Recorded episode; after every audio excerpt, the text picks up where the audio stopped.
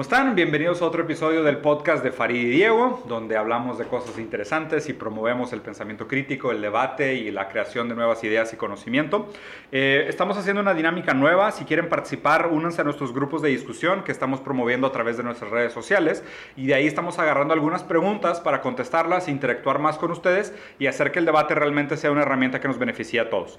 Eh, recibimos una pregunta interesante de, de uno de nuestros miembros hoy que es nuestra opinión sobre la comedia en la modernidad. Ok, si quieres dar un poquito de contexto. Pues bueno, eh, muchas personas que a lo mejor que viven en México estarán familiarizados con un problema que surgió hace relativamente poco con la cuestión de un comediante, eh, de Chumel Torres, que se vio envuelto en, una, en un escándalo por, por tener un historial de, comentarios racistas, ¿no? esa era la premisa.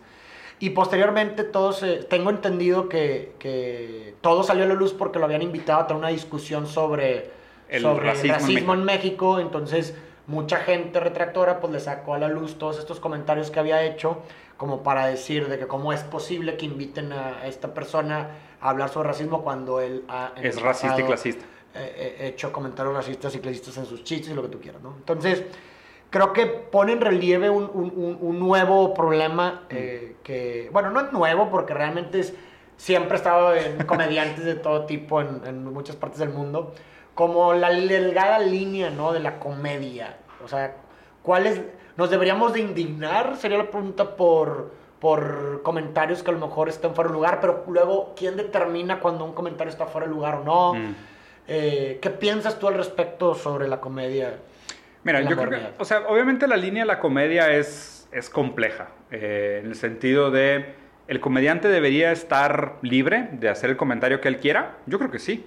O sea, yo sinceramente creo que el comediante está libre de decir lo que quiera, ya sea racista, homofóbico, odioso, lo que crea. Tiene, tiene, el derecho de decir lo que él quiera, pero también tiene que ser responsable de responder por lo que dijo. Claro, o sea, eso es, esa, es, esa es mi postura, ¿no? O sea, sí soy bastante radical en el sentido de, tú puedes decir lo que tú quieras, pero tú tienes que responder por lo que dijiste y tienes que asumir lo que dijiste, no puedes negarlo. Y, y también se me hace muy cobarde esconderte en la comedia. ¿Sabes? Es muy diferente. Justificar lo que dices por ay, hoy es comedia. Exactamente, es decirlo como estas son mis posturas, estas son mis visiones sobre el mundo, y en el momento que me atacan o me critican, digo, ah, son unos ardidos, estaba jugando. ¿Sabes? Es como que, eh, se me hace, se me hace por lo menos cobarde. si, si hacemos una lectura también, por ejemplo, freudiana, pues chiste. Ajá, del chiste, pues realmente no es como que te estás refugiando, sino, a ver, pues, y, y, también, y esto va para las dos posturas, porque tienes que ser suficientemente cruel contigo para, uno, entender que los seres humanos tenemos deseos impuros, güey, en ese sentido que, oye, para poder vivir en sociedad reprimimos, sí. Muchas cosas. Muchas cosas. Y que muchas veces el chiste es la realización de ese deseo. Cuando se, escapa lo reprimido. Se, escapa. Y por eso a mucha gente le da risa, güey. Porque no, le, da risa porque es algo que piensa y, por, y que simplemente encontró una realización. Entonces, creo que por un lado tenemos que ser suficientemente cruel con nosotros mismos para decir, a ver, güey, o sea, no te hace menos más purito a ti porque a ti no te da risa esa cosa y demás. Simplemente tus deseos impuros son otros o lo que tú quieras, ¿no? ¿Quieres que cheque tu historial de internet? Ajá, o sea, no, estás libre de... Entonces, hay que entender que el chiste es la realización muchas veces de un, de un deseo inconsciente, un pensamiento inconsciente. Entonces, bajo esa premisa, tanto quien perpetúa el chiste, es decir, tanto Como el, quien lo hace. comediante, o sea, el, quien, quien hace el chiste, tiene, está sujeto a todas esas cuestiones. Entonces, no se puede a lo que voy de esconder de que, ay, no, pues es comedia, güey, porque les... A ver. ¿Y cómo se te ocurrió? Ajá, exacto. O, sea, inconscientemente you, you think that. Claro, y, por, qué te parece intrínsecamente una situación chistosa? Exactamente. o sea pudiendo hacer comedia sobre todos los temas del mundo, ¿por qué escoges hacer comedia sobre clasismo y racismo? Correcto. O sea, eso, o sea, si es, a ver, ¿cómo funciona la ideología nazi y cómo funcionaría la ideología nazi si no hubieran existido los judíos? O sea, lo interesante es por qué necesitan un foco antagonista para justificar su ideología. O sea, es por qué Chumel necesita hacer chistes sobre los pobres o los nacos o los prietos o, ¿sabes? ¿Por qué? ¿No puede hacer chistes sobre otras cosas? O sea, mi pregunta es, ¿la comedia se reduce solo a esa visión del mundo? ¿O, por qué haces comedia sobre sí, eso? claro. O sea, y si fueras, si fueras muy cruel en el análisis, dirías de que, oye, pues, para empezar es una profesión. Correcto. O sea, no es un arte. O sea, no es arte en el sentido puro de la palabra arte, que es lo hago solo por mi ambición comunicativa y solo por la controversia y la subversividad social. Ahí te diría, wow, qué huevos, ¿no? O sea, qué, qué padre hacer eso y ser completamente subversivo socialmente. Pero lo estás haciendo por dinero. Sí, claro. Pues lo estás haciendo para ganar dinero, lo estás haciendo para ganar likes, para ganar follows y para vender documentales. Entonces, a ver, entonces, a ver, ya son varias cositas atravesadas. La primera es, ¿por qué comedia sobre esto y no sobre otra cosa? O sea, ¿qué necesidad existe de enfocarte en este punto específico de las realidades sociales como para, para levantar un punto de crítica? Sí, es comedia, la gente se ríe, la gente que se ríe entiende ese antagonismo social existente, silencioso, y cuando sale a la luz provoca risa. Schopenhauer explicó de dónde viene la risa, ¿no? Son estas cosas que son obvias pero calladas, que, la, que sabemos pero no las hemos expresado. Cuando alguien nos expresa, nuestra respuesta libidinal, si quisieras, es muy voluptuosa, muy, no nos cabe, nos escapa a través de la risa. O sea, la risa es casi un exceso de reacción. Entonces quiere decir que estabas consciente de esta segregación, estabas consciente de esta desigualdad, te provoca risa por alguna cosa. No acaba de justificar el por qué escoges hacer, bromas sobre sí, este tipo de cosas. Y es lo que trato de decir, o sea, finalmente eh, el plantear esto que estamos hablando eh, eh, hace que no se justifique lo que tú dices, que quien hace el chiste diga, oye, no, pues esto es comedia y demás. O sea, ¿Y por qué sobre esto? Tenemos que ser sinceros. Y también creo que el otro lado también ayuda a entender que, a ver, güey, pues no, te, no, la, hace mejor o peor persona que tú, simplemente... Eh, su represión está en otro lugar. Su represión está en otro lugar, Su goce está en otro lugar. Exactamente. Su o sea, su goce ahorita está puesto en ese sentido. Entonces, a ver, seamos, seamos, seamos más objetivos con el análisis. Entonces, a ver, Creo que sí deberían de tener libertad de expresión, como todo el mundo lo tiene, pero tienen que asumir responsabilidad sobre lo que dicen. Eso, es lo primero, ¿no? Y, y, referente al tema este de que después lo invitaron a participar de un foro y ahí fue donde se volvió pues sumamente político. Ahí fue donde se puso muy político el tema y, mucha gente creo que se perdió en el análisis, ¿no? O sea, lo invitaron a participar de este foro para hablar sobre el clasismo y el racismo en México, que es un país sumamente racista, donde la población indígena está olvidada, segregada, desprotegida, desabrigada. Eh, y, y la verdad te soy sincero, mi parte cínica quería que lo invitaran con unos intelectuales serios y que le hicieran garras en público. Eso es lo que me hubiera gustado a mí. no pasó? Es no que pasó. no lo vi, No, no pasó. O sea, a la mera hora hicieron un boicot, el tema se volvió sumamente político, luego resulta que la persona que estaba encabezado en, el, en el, organismo este, que es uno de los pocos organismos que todavía defendía el derecho a las minorías en México, que estaba mal fondeado y obviamente como muchas cosas del gobierno tenía algunas ilegalidades y corrupción, lo que tú quieras. Entonces se acabó cancelando el, el foro, ¿no? Y después él, por su parte, aprovechó la fama y creo que trató de organizar un foro aparte, o sea, desconectado del gobierno para hablar sobre el mismo tema, ¿no? Lo cual me, parece una postura bastante noble, decir, ¿sabes qué? Sí, vamos a hacerlo. Donde me molestó el, giro de la historia fue que HBO, eh, por la ah, controversia, le canceló su, su programa de, de, comedia de HBO, ¿no? Y ahí, pues obviamente se todo. Politizó todo. Exactamente, se politizó. Y mucha gente se puso de que, ah, no, pero pues es censura política. no, no es censura política, es censura económica. Es muy distinto. Es muy distinto. Y ahí me encanta que se lo hayan quitado. ¿Sabes? Porque es, si tú quieres tener derecho a decir algo controversial, tú también tienes que abrir mano de las implicaciones económicas que tiene decir algo controversial. O sea, es más, me parece lo más cobarde de todo decirle que, ay, me están censurando. No, Siempre fuiste un prostituto. O sea, siempre, fuiste, siempre fue prostitución. Siempre fue, ¿ok? Nada más que la prostitución que tenías antes era conveniente económicamente. Ahora ya no lo es. Y ahora estás repintando tu prostitución económica de moralismo, lo cual no era. Porque nunca fue moralismo. ¿Sabes? O sea, nunca tuviste intenciones morales. O sea, tu crítica venía desde, la, desde el privilegio. Y ahora la estás maquillando como si realmente fuera una comedia y lo vas a usar para una campaña moral. Es lo peor que pudo haber pasado. Es lo peor que pudo haber pasado. Y lo, y lo, y lo que, de hecho, hoy en la mañana grabé un video sobre esto, es lo que más me molesta es el secuestro celebritista de las causas.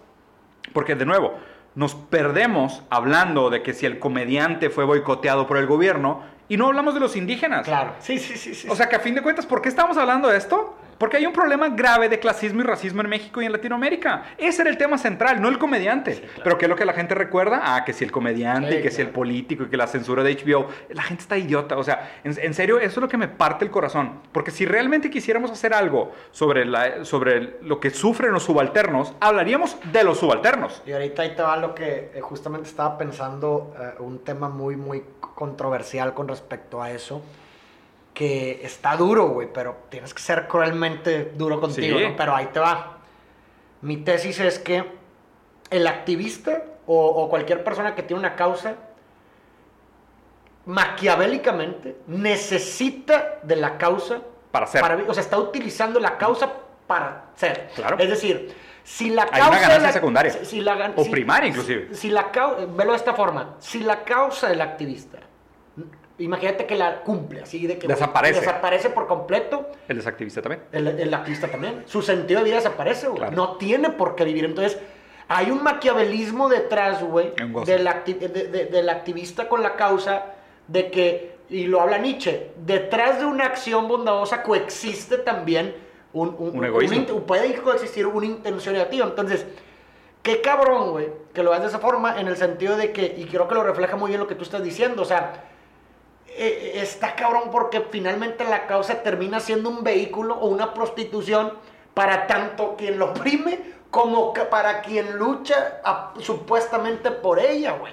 Como tú lo dijiste ahorita, es decir, la gente, güey, este, que, que, que, este tema de Chumel que debería haber sido canalizado, por ejemplo, la causa, se convirtió en un tema de eso y la gente que le pareció equivocado se enfocó en eso.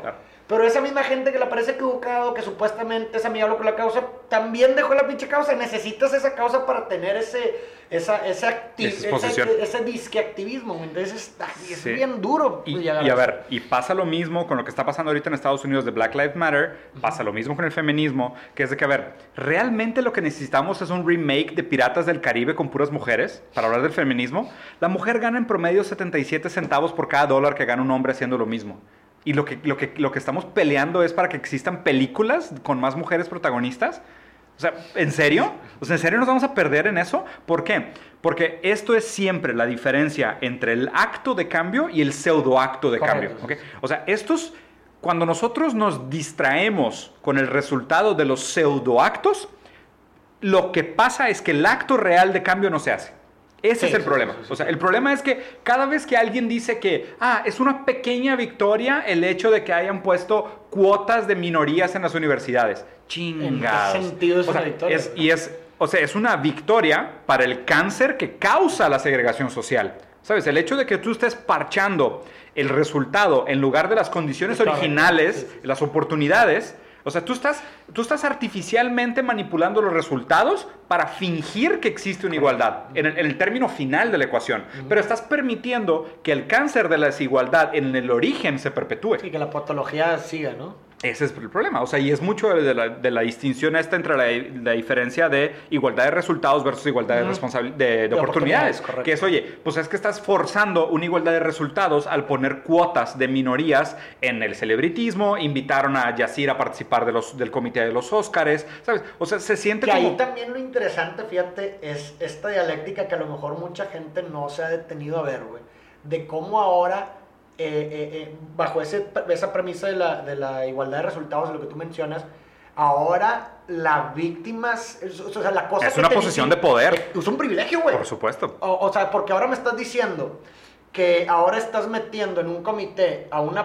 o, estás dándole un puesto de poder o lo que sea. A una mujer indígena. por, simplemente por, por su grupo de identidad y hablemos de que hay pocas personas de ese grupo de identidad que pueden competir para eso, entonces estás hablando que ahora tú te beneficiaste de tu grupo de identidades. Eso es fuerte, güey. El, mensaje que estás mandando es una alternativa viable para ser parte del comité de los Óscares es ser una minoría. Exacto, es lo que te estoy diciendo. O sea, que tiene ah, mérito o no tiene mérito, no, pero estamos diciendo que un criterio de selección para que entres o no al comité de los Óscares es que seas una minoría. Ahora es una manera de perpetuar el problema, porque si el problema antes era, oye, estás, estás escogiendo los puros hombres o estás escogiendo los puros blancos, el, el, problema de escoger por tu piel, güey, o por tu identidad, no, se, no se está quitando, güey. No, ahí está. Simplemente se está transformando el lugar, güey. Claro, ah, ahora te voy a contratar porque eres negro, güey. Ah, ahora te voy a contratar por... Oye, y eso es algo que a mí me ha tocado, güey. Y, y, y, por ejemplo, sin, obviamente sin, sin, eh, sin decir nombres ni demás,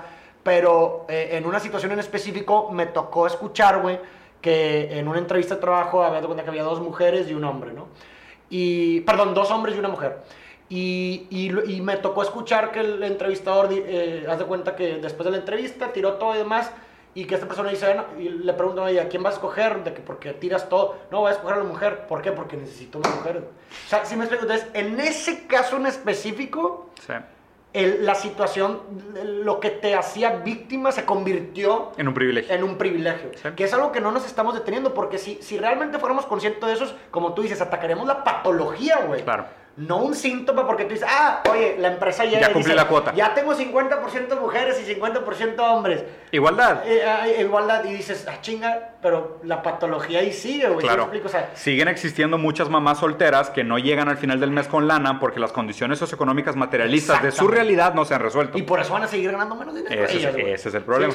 Entonces, ahí, es... Eh, y en ese sentido, por eso mi filosofía favorita es el materialismo histórico.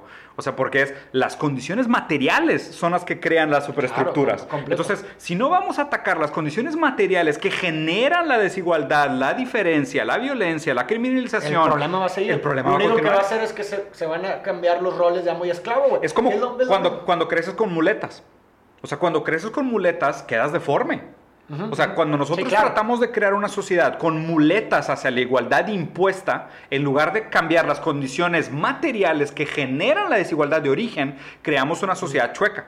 O sea, y el problema es que descomponemos la sociedad. O sea, lo que deberíamos de pensar es cuáles son las condiciones materiales por las cuales las mujeres no tienen acceso a los mismos puestos que los hombres. Correcto. Dales educación, dales oportunidades, ayúdales a que tengan un núcleo familiar distinto, dales más autonomía sobre su cuerpo, eh, dales más oportunidad laboral, o sea, amenízales la carga familiar, haz al hombre más responsable de la educación de los hijos, o sea, fomenta una cultura de igualdad desde la base de la pirámide y eventualmente van a haber más mujeres en los mismos, porque, porque talento sobra, talento y capacidad sobra. El problema es que no hay oportunidades. O sea, las oportunidades desde raíz nacen chuecas. Hablábamos, por ejemplo, del tema de la educación, ¿no? Y, dejando de hablar del tema de, géneros, pero hablando específicamente del tema de razas. O más aún, de niveles socioeconómicos. O sea, es una estadística a nivel global. Un niño pobre no absorbe 70% de lo que aprende en la escuela si sus condiciones materiales son de pobreza. O sea, dime de qué sirve. Dices, ah, no, es que el pobre es pobre porque quiere. 70% de lo que le enseñas no se le queda porque tiene mala alimentación, porque no tiene un núcleo familiar estable, porque tiene violencia familiar, porque hay violencia en la colonia, porque está expuesto a índices de pobreza, porque no tiene acceso a internet. O sea, todo el ambiente está en su contra. 70% de lo que le estás dando se le está yendo entre los dedos por cosas que no tienen nada que ver con él. O sea, obviamente los ricos son más inteligentes porque sus condiciones materiales... Es un síntoma de, algo más. El, rico es inteligente porque es rico. No, es, no eres rico porque eres inteligente. Eres inteligente porque eres rico. El pobre no es pobre porque es burro. Es burro porque es pobre. O sea, está completamente al revés completamente al revés. Entonces, todas estas peleas que tenemos ahorita por los subalternos es no deberíamos de enfocarlas en el resultado de, cómo incluir los subalternos en la sociedad. Sí, tal vez de manera, eh, de manera transitoria, pero lo que tenemos que hacer es regresarnos a la raíz y ver cuáles son las condiciones materiales que dejaron segregados a estos subalternos, ¿no? Y aquí el último comentario que, quería hacer para no dejar esa, pues, qué fácil, dos hombres blancos héteros de nivel económico medio alto hablando sobre los subalternos. Y, y hay muchos comentarios de este tipo. Los subalternos no tienen voz, entonces lo que deberíamos de hacer es primero que nada darles voz para que ellos mismos pudieran expresar su, manera de verlo. No creo. O sea, porque la idea no tiene que estar vinculada a la persona. Correcto. Eso sería una domina en decir que nuestra noción no tiene sentido porque somos hombres blancos Oye, heteros. Pues nomás, así lo solucionamos. Bueno, imagínate que este mismo argumento te lo dice una persona. Tal cual. lo están escuchando por podcast. Te prometo que soy una mujer negra albina que se identifica como un helicóptero Apache. O sea, ¿qué te importa? O sea, eh, identifica y argumenta mi punto solo desde las palabras que estás escuchando. Sepárala completamente desde las condiciones de las que viene. ¿Es real que las, que las situaciones en las que crece una persona lo condicionan, le dan o no acceso a la oportunidad? ¿Y ese es el problema real o lo que deberíamos de empujar son cuotas de resultados de igualdad? Completamente, digo, y lo puedes ver reflejado con una, una simple premisa. Oye, ¿Serías la misma persona si hubieras nacido en París, güey? Obviamente no. ¿Por qué? Porque cambiaron los contextos. Entonces, bajo esa premisa, una persona que nace en un contexto pobre, ¿sería la misma persona si naciera en un contexto rico? No sería la misma. No, por supuesto que no. El lenguaje nos habla. literal, el lenguaje nos habla. Entonces, como somos hablados por el otro, si tienes un otro diferente en un contexto rico o un contexto bajo, el que te habla el, que te hable es otro. Exactamente. Qué bonito. Pues bueno, chequen, eh, quédense con este mensaje para... ¿Hubo alguna pregunta, Pablo, o algo así? Pícale más, o sea, pícale la pantalla. Eh, mientras vamos a estar revisando ahí, en, el, los puntitos. Para la gente que no había escuchado estos podcasts nuevos que estamos haciendo con, con Joy Farid, estamos interactuando con nuestra comunidad y estamos agarrando preguntas de la comunidad y las estamos contestando en vivo. Entonces, si quieren participar, ayúdenos con un like, con un subscribe o chequenos en redes sociales, en Instagram, Facebook y YouTube. O estamos en, en las plataformas de, de Spotify y Apple también. Y siempre estamos contestando preguntas, interactuando con la gente, pidiendo su apoyo y promoviendo el debate y el pensamiento crítico. Genial. ¿Vale?